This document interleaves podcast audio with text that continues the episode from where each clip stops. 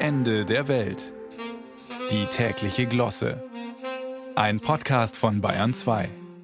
Am besten beginne ich gleich mal mit einem Geständnis. Ja, denn es lockert sofort die Stimmung auf in dieser letzten Adventswoche, wo sich viele, was angesichts mancher Dezemberpsychosen kaum vorstellbar erscheint, noch eine Spur mehr verkrampfen, um dem Wahnsinn des nicht nur vor der Tür, sondern bereits im Flur stehenden Fests zu genügen.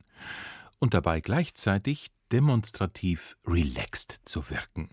Denn der vorweihnachtliche Stress, das mit säuerlichem Grinsen vorgetragene, rhetorisch fragende Ja, ja, die stadi Zeit, gell, diese alle Jahre wiederkehrende Hektik ist was für Underperformer, für Menschen, die ihr Leben nicht im Griff haben und die, wenn es nach Karl Lagerfeld geht, die exquisitesten Termine auch im Jogginganzug absolvieren können. Ich gestehe also, dass sich die Zahl meiner festlichen Sweatshirts sehr in Grenzen hält. Entre nous kann ich's ja sagen, ich besitze kein einziges. Nein, auch keine dieser aus oberflächlichen amerikanischen College-Filmen ins alte Europa migrierten Textilien namens hässlicher Weihnachtspullover. Ugly Christmas Sweater nennt sich der offenbar nicht mehr einzudämmende Trend, dem ich die vermutlich superreaktionär wirkende Frage entgegenschleudere: Was soll das? Warum tragen Erwachsene unförmige, kuttenartige Kleidung, womöglich sogar am Heiligen Abend, mit bescheuerten Motiven und Dessins, die man früher nicht mal als Unterlage für den Hund im Kofferraum verwendet hätte? Schließlich könnte ja die Nachbarin einen Blick durch die Heckscheibe. Mon Dieu!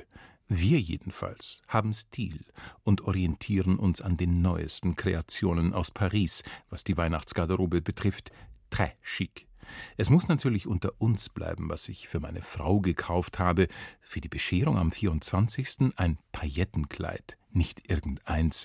Bordeaux ist heuer, was red ich, diese Woche die absolut angesagte Farbe dafür. Und für die diversen Partys danach, inklusive Silvester, setzt man unter den Connoisseurs explizit auf glitzernd Glamouröses. Selbstverständlich wird für uns Modebewusste im besten Alter dann noch variiert, mit einer Nuance Romantik. Sie kommt durch dezente Details, schimmernd changierende Materialien und florale Ornamente zum Tragen. Bleibt noch der Wermutstropfen im Champagner, ein ungeöffnetes Paket von den Schwiegereltern letztes Weihnachten feierlich überreicht. Ich musste hoch und heilig versprechen, den Inhalt zur diesjährigen Familienfeier anzuziehen, nächste Woche beim Nobelitaliener. Sensibel angewandte Aushorchmethoden haben ergeben, es soll sich um etwas total Lustiges handeln und selbst gestrickt